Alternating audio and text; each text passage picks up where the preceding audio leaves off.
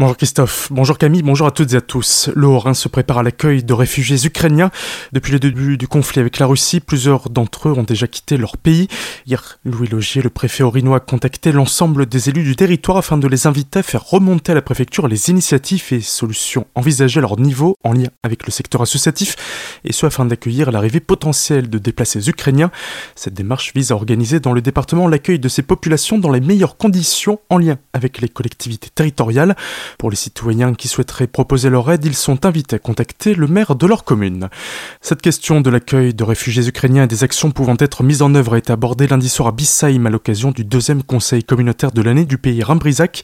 Pour Gérard Hugues, président de la collectivité, impossible de faire abstraction de ce conflit qui a lieu à 2000 km de l'Alsace. Ça me paraît évident quand on voit ce qui se passe. Ces pauvres qui ont déjà été malmenés beaucoup dans des temps précédents, donc euh, je pense qu'effectivement il y a eu un effort de solidarité tout de suite. Tout le monde s'est posé des questions qu'est-ce qu'on peut faire, comment on peut faire. Donc plutôt que de partir en ordre très dispersé, donc l'idée étant de dire, voilà, au niveau de la communauté de communes, c'est d'organiser les choses. On va se mettre en relation bien sûr avec les sachants de la préfecture et autres pour effectivement être très efficace dans l'aide qu'on pourra apporter et ne pas se disperser. Philippe Mass, vice-présidente de la Comcom et maire de Fogelsheim, a d'ailleurs déclaré lors de cette séance que sa commune était prête à laisser à disposition sa structure d'accueil pour les réfugiés ukrainiens.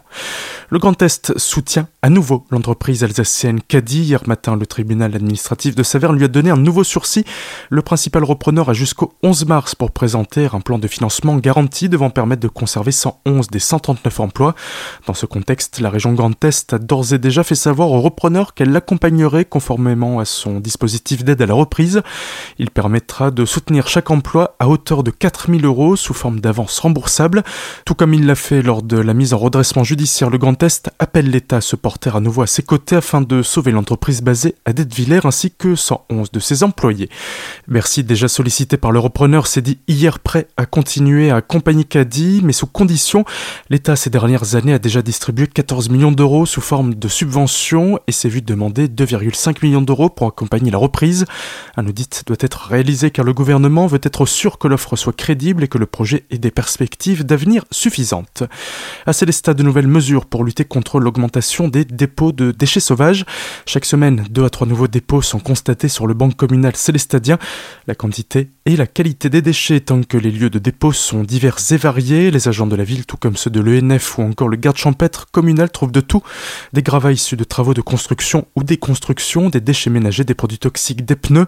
Pour combattre ce fléau, un comité technique vient de voir le jour. Il a deux objectifs pour Denis Bartel, conseiller municipal délégué en charge de l'environnement et des forêts. Des dépôts sauvages, malheureusement, il y en a de plus en plus. C'est pour ça que nous avons créé à Célestat un comité technique de lutte contre les dépôts sauvages, justement pour, on va dire, essayer de stopper ce fléau. Ce comité est composé de plusieurs intervenants, dont la police municipale, police nationale, la ville de Célestat, bien sûr, le SMICTOM, énormément de personnes encore qui vont intervenir. Et l'objectif de ce comité technique, ça va être à l'avenir de faire de plus en plus de contrôles de police sur le terrain, que ce soit le jour et la nuit, et de poser de plus en plus de caméras aussi pour euh, essayer de trouver les responsables qui malheureusement euh, contribuent à ces incivilités. La ville de Célestat va donc investir dans des pièges photographiques afin d'identifier les auteurs de ces larcins et leur faire payer la note.